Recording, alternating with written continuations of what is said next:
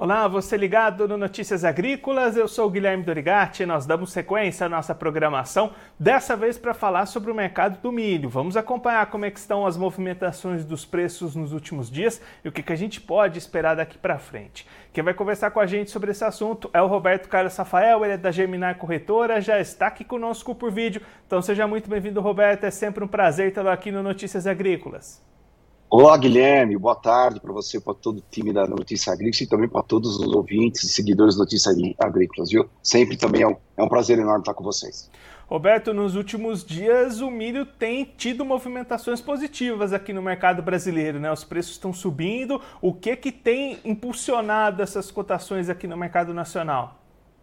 Olha, Guilherme, na verdade a gente vem numa mais, uma alta, e se a gente pegar uh, um mês atrás, o milho já subiu quase 10%, né?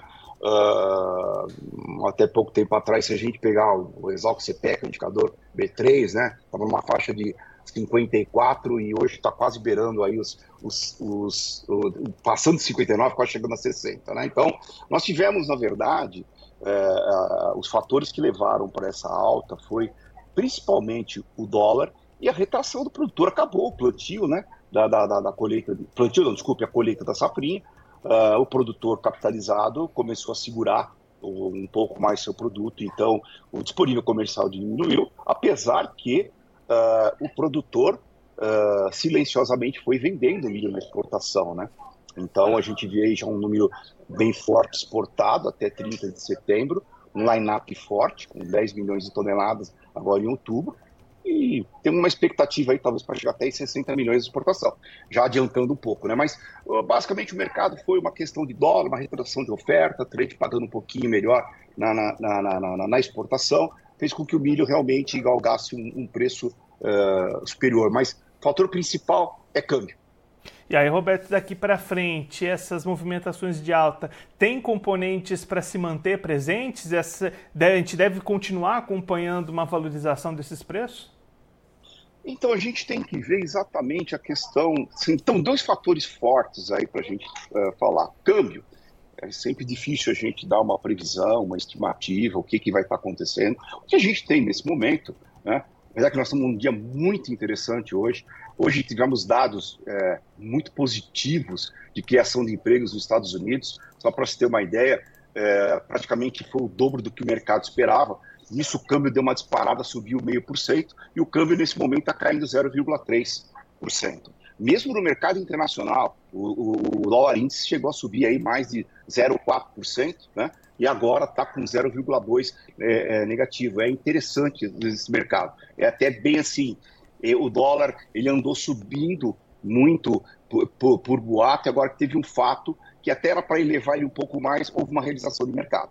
Então, é o câmbio é um fator que a gente tem que ficar acompanhando. E tudo isso está acontecendo é, a nível mundial é por conta das expectativas de aumento de taxas de juros, é, principalmente nos Estados Unidos. Né? Há uma expectativa por, por, por, por conta de termos uma capacidade de emprego plena, preocupações ainda com inflação nos Estados Unidos. Há uma expectativa de mais dois aumentos aí de taxa de juros nos Estados Unidos, apesar que hoje o monitor mostra é, exatamente a possibilidade no próximo uh, reunião 78% é de manutenção da taxa, mas se trabalhava lá atrás que existe a possibilidade das próximas duas regiões de subir. Então, o fator câmbio é uma, algo que a gente vai ter que esperar, né, Guilherme? Então, uh, esse é um fator que eu diria.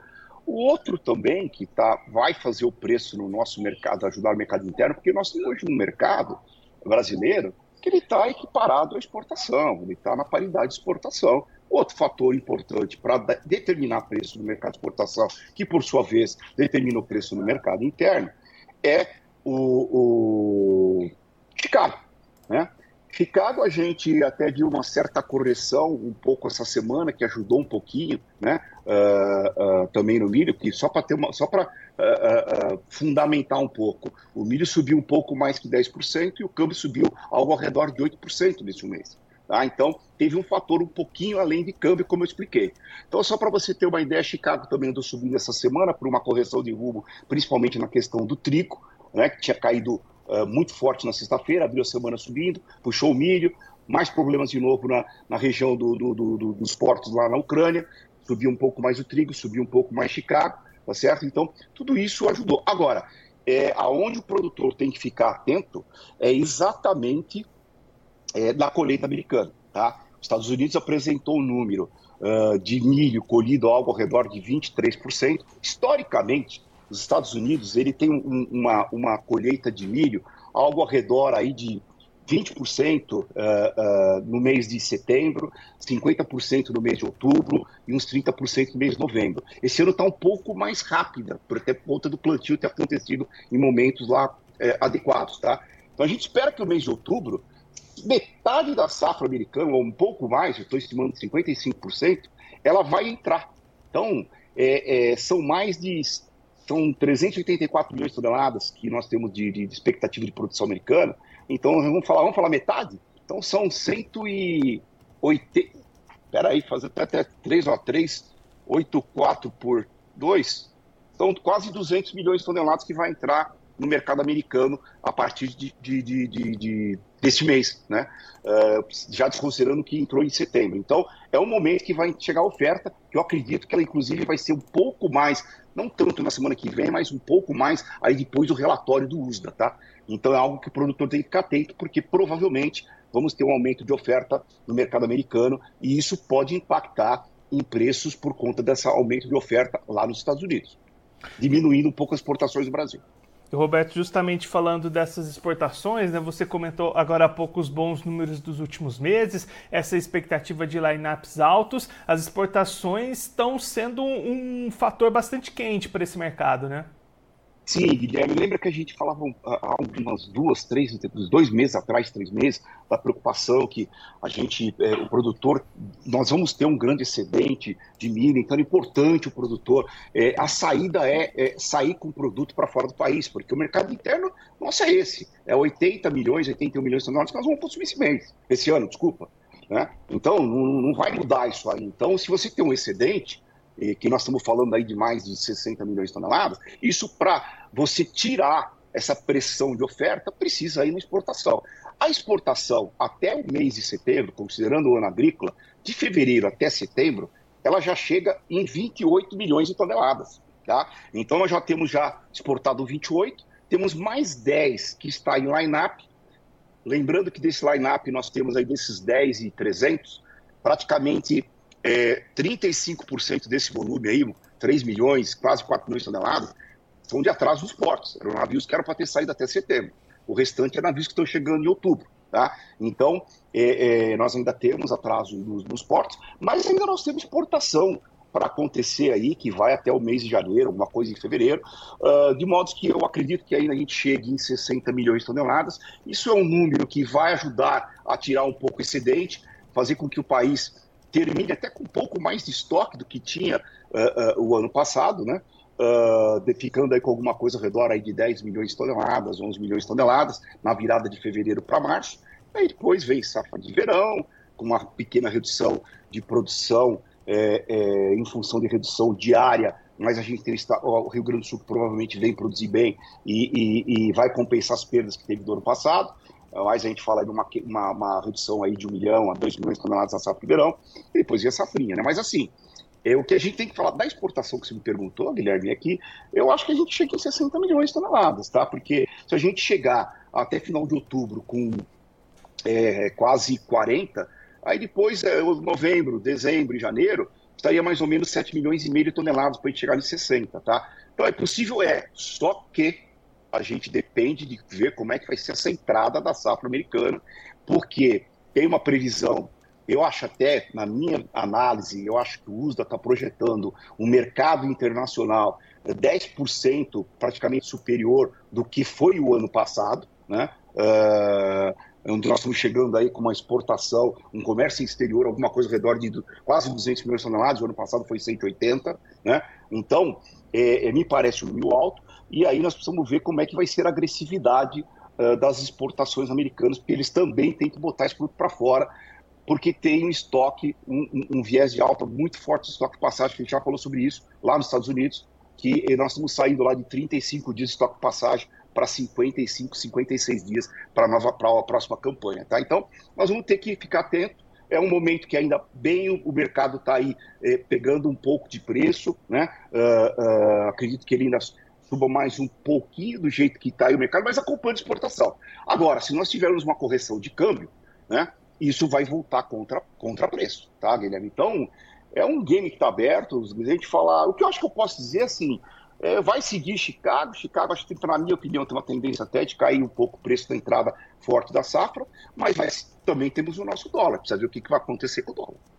E Roberto, para a gente encerrar olhando um pouquinho mais para frente, pensando já na safrinha do ano que vem, a gente tem conversado com produtores aqui na programação ao longo do dia e tem muita gente falando em diminuir área para safrinha, diminuir tecnologia para o milho em função de preços, de mercado. Essa melhora no cenário de preços, até já o próprio mercado futuro a B3 mostrando melhoras nos preços do ano que vem, pode mudar um pouquinho essa estratégia e trazer de volta esse ânimo para apostar no milho das safrinha do ano que vem? É, é uma safrinha que a gente vai ter um custo menor, né? O produtor, há muito tempo atrás a gente falava muito assim, o produtor planta safrinha para fazer rotação de cultura. Na verdade, virou um tremendo de um business, um tremendo de um negócio. Né? Então, é, é, e a gente sabe que quando ele faz a rotação de cultura, o milho ajuda a uma produtividade melhor na soja, se não tivesse essa rotação. Então, eu acho que o produtor sempre vai pensar uh, em tocar sua lavoura de safrinha. Lógico que quando você entrar num cenário de, de, de, perdas, de prejuízo, talvez a gente vai ver, primeiro, redução de tecnologia, que eu acredito até que a gente tem um pouco esse ano, mas é o que você falou. É, na verdade, os preços melhoraram um pouco, né? Então a gente pode ter, na verdade, também um, um cenário uh, uh, de que a gente não, não, não a aplicação de tecnologia ainda continue, mas a redução área está sendo prevista até a Conab recentemente. Eles trouxeram aí uma redução eles estão falando uma redução de quase 10% na safra total no ano que vem, isso vindo muito na questão, inclusive, de safrinha. A safrinha, eles estão estão dando uma perspectiva de redução de área na faixa de 5%, também uma queda na produtividade por conta do clima esperado, né? Um El forte que nós temos. Uh, mas assim, é, é, eu acho que esse efeito preço ajuda. O que a gente enxerga por ano que vem, que provavelmente a gente produza realmente um pouco menos, mas aí vai diminuir naturalmente as exportações, tá? Porque o fato é, o mercado ele vai seguir normalmente paridade da exportação.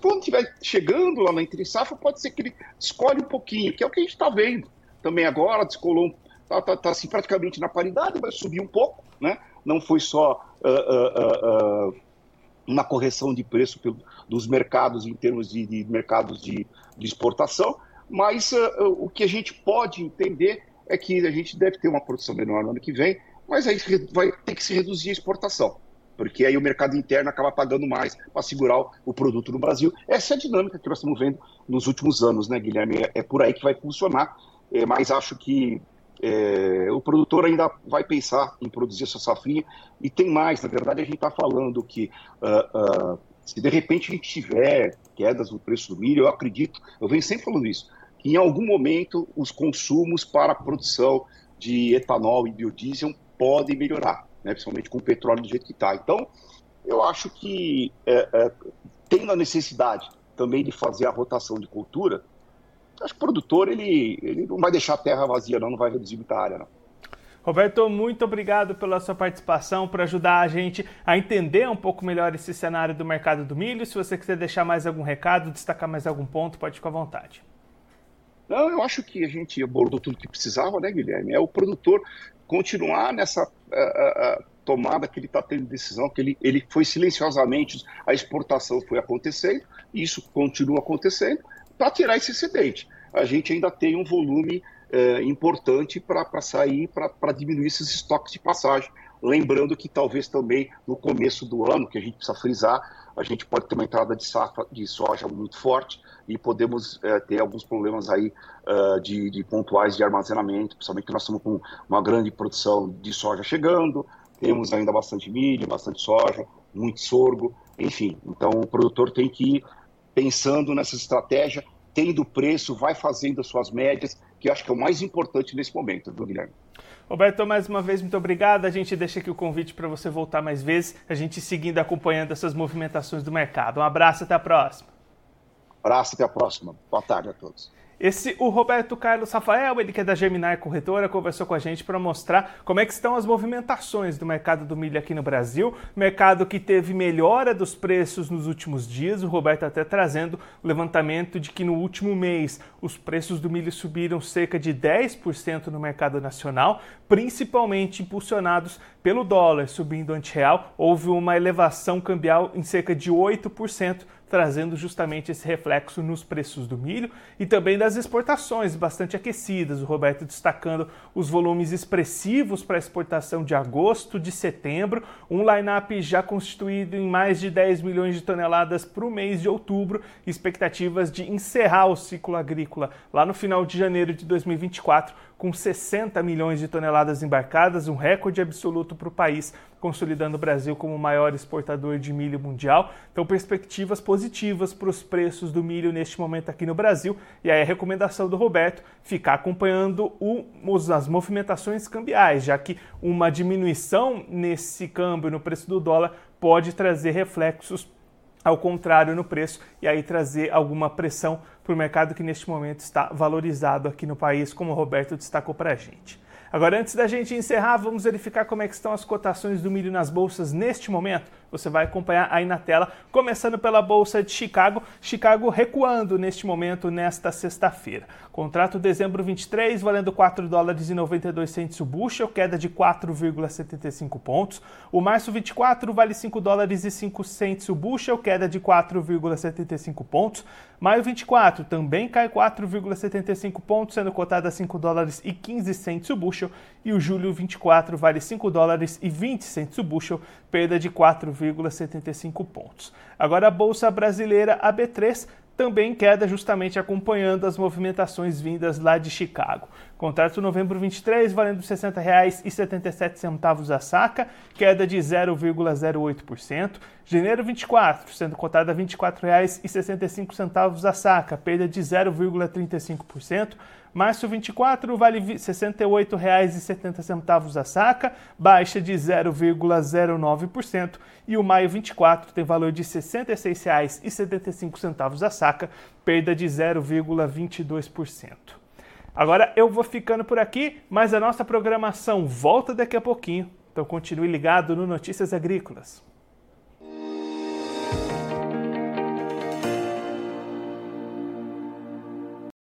Participe das nossas mídias sociais no Facebook Notícias Agrícolas, no Instagram arroba Notícias Agrícolas e em nosso Twitter arroba Noteagri. E para assistir todos os vídeos, se inscreva no YouTube, na Twitch, no Notícias Agrícolas Oficial.